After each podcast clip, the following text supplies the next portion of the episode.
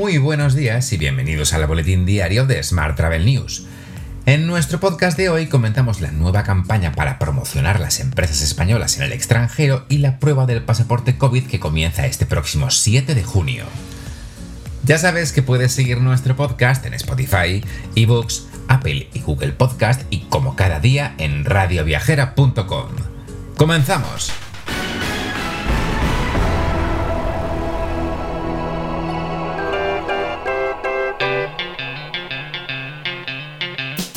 El Foro de Marcas Renombradas Españolas, ITEX España y la Cámara de Comercio han lanzado la campaña de comunicación internacional Think Again, Think Spain.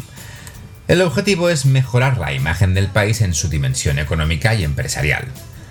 La campaña presentada este pasado viernes pretende dar a conocer la realidad de España a través de la comunicación de casos de éxito y buenas prácticas de marcas, de marcas líderes españolas, asociadas a los atributos de excelencia, creatividad, versatilidad e innovación. Más asuntos. España también ha anunciado que participará en la prueba del pasaporte COVID de la Unión Europea a partir del 7 de junio. Según el presidente del gobierno, Pedro Sánchez, se trata de una gran noticia para la industria turística, pero no solo para los destinos turísticos de sol y playa, sino también para la oferta de interior que crece en número y atractivo. Mientras, la ministra de Industria, Comercio y Turismo, Reyes Maroto, ha resaltado que es importante seguir trabajando en bajar la incidencia acumulada en todas las comunidades autónomas y no relajarse para la recuperación del turismo. La ministra ha recordado que desde este lunes los turistas británicos ya pueden acceder a España sin ningún tipo de restricción, lo que es importante al dar una señal de reapertura. Cambiamos de asunto. Los viajes en Europa están mostrando fuertes signos de recuperación a medida que la Unión Europea anuncia avances en los certificados de viaje COVID-19. Así, por ejemplo, entre el 18 y el 24 de mayo, el volumen de búsquedas en Airbnb por parte de personas de los Estados miembros de la Unión Europea aumentó hasta un 31% en comparación con el mismo periodo de 2019. Esto incluye un crecimiento del 12% de búsquedas solo en España.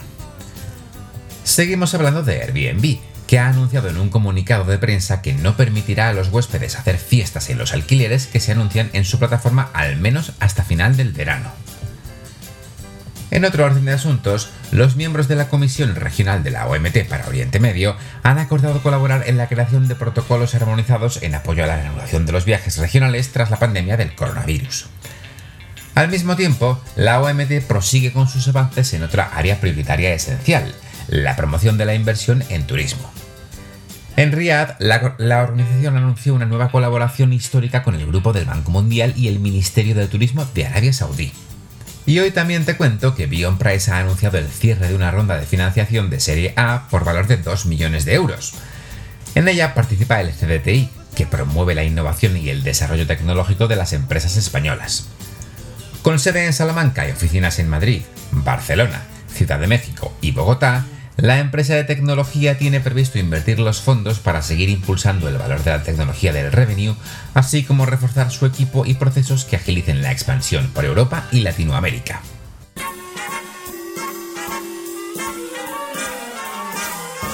Hablamos ahora de transporte. IATA prevé que el tráfico aéreo mundial se recupere cerca de su nivel anterior en 2023 y que retome las tasas de crecimiento a largo plazo a partir de 2025. El máximo responsable financiero de IATA, Brian Pierce, estima que la pandemia del COVID-19 le habrá costado a la industria dos años de crecimiento en los viajes aéreos. Pierce considera que estamos a 16 meses del punto en el que empezamos a ver el impacto del COVID-19 y al final del primer trimestre el tráfico aéreo era solo un tercio del nivel de 2019. Más asuntos. IAG vincula una mayor inversión en el aeropuerto de Barcelona a su ampliación. Tal y como leemos hoy en La Vanguardia, el holding dirigido por Luis Gallego expondrá su posición favorable al crecimiento del Prat participando en el acto convocado por Foment del Treval el 2 de junio. Allí decenas de entidades reivindicarán el esfuerzo del aeropuerto como hub internacional. Por su parte, KLM ampliará su red intercontinental el próximo invierno añadiendo seis nuevos destinos. Los nuevos destinos incluyen Mombasa, en Kenia, Orlando, en Estados Unidos, Cancún en México, Bridgetown en Barbados, Puerto España en Trinidad y Tobago y Phuket en Tailandia. Más temas. Renfe va a poner en servicio a partir del próximo 7 de junio 17 trenes AVE al, día por sentido entre Madrid y Barcelona, con precios desde 25 euros por trayecto. De esta manera, con la puesta en marcha de Hablo a partir del 23 de junio, el corredor nordeste, que es uno de los más demandados por los viajeros, contará con 42 circulaciones diarias, 21 en cada sentido. Y hoy también te cuento que España volverá a recibir cruceros internacionales desde el próximo 7 de junio. Esta decisión se produce casi un año después de su prohibición.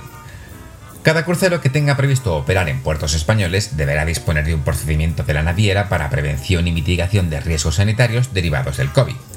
Por ejemplo, deberá contemplar el número máximo de pasajeros y tripulantes que permita mantener la distancia de seguridad a bordo y asegurar el adecuado aislamiento de los casos.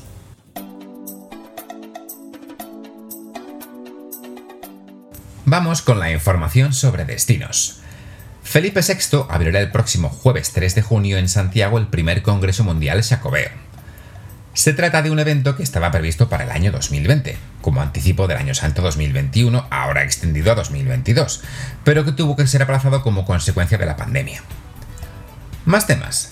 Andalucía celebra el rápido crecimiento de las reservas de cara al verano, Juan Marín, consejero de Turismo, se muestra convencido de que a lo largo del mes de junio Reino Unido situará a España en el semáforo verde.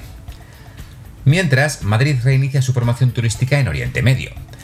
El objetivo es seguir avanzando en la recuperación del sector turístico madrileño y posicionar a Madrid como una gran capital europea en esta zona, en línea con el nuevo Plan Estratégico de Turismo. Madrid está conectada con Oriente Medio a través de cinco rutas con Arabia Saudí, Emiratos Árabes Unidos y Qatar, mercados estratégicos para la capital española.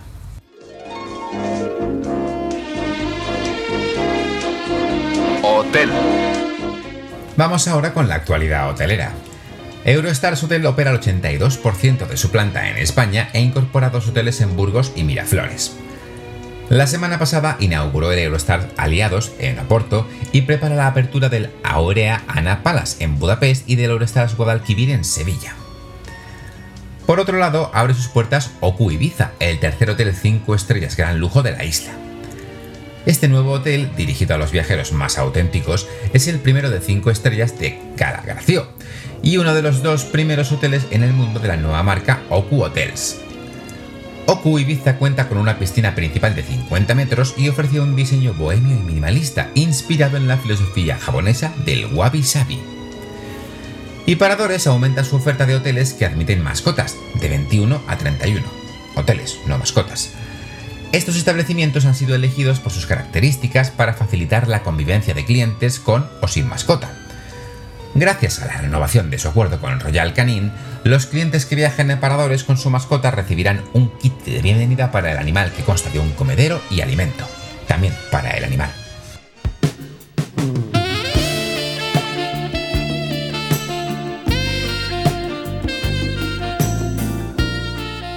El segundo hotel más romántico del mundo está más cerca de lo que imaginas.